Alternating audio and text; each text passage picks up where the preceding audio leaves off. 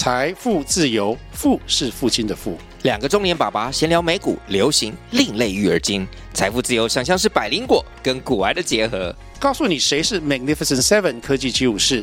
你该买瘦瘦比双巨头吗？从马斯克到泰勒斯，从华尔街到好莱坞，我们都追得上。新的一年听新的 Podcast，让我们一起财富自由。富是父亲的富哦。九点二。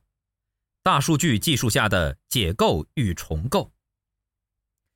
经营大数据像是在大海捕鱼，不是在池塘捞鱼。大数据便是大海，在这个大海中有各种各样的信息。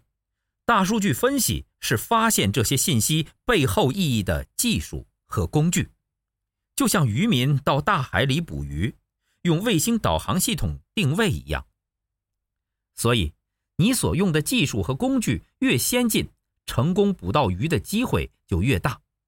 在找到大量的鱼以后，渔民会用渔网去捕鱼，这个过程很像产品营销的过程。大数据提供的不是结果，而是可能的解决方案，最终还得靠人、船长判断，通过实际运营人员、船员去验证。少了对大海捕鱼有深刻了解的船长和船员，这些技术和工具便无用武之地。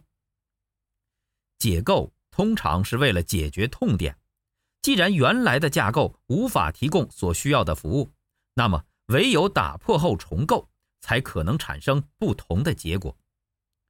据我观察，重构有三个关键：一是平台，二是共享，三是行业。一旦平台把供需组织起来，以共享模式重构，便能颠覆原来习以为常的商业行为。然而，行业不同，可能带来的重构结果也不同。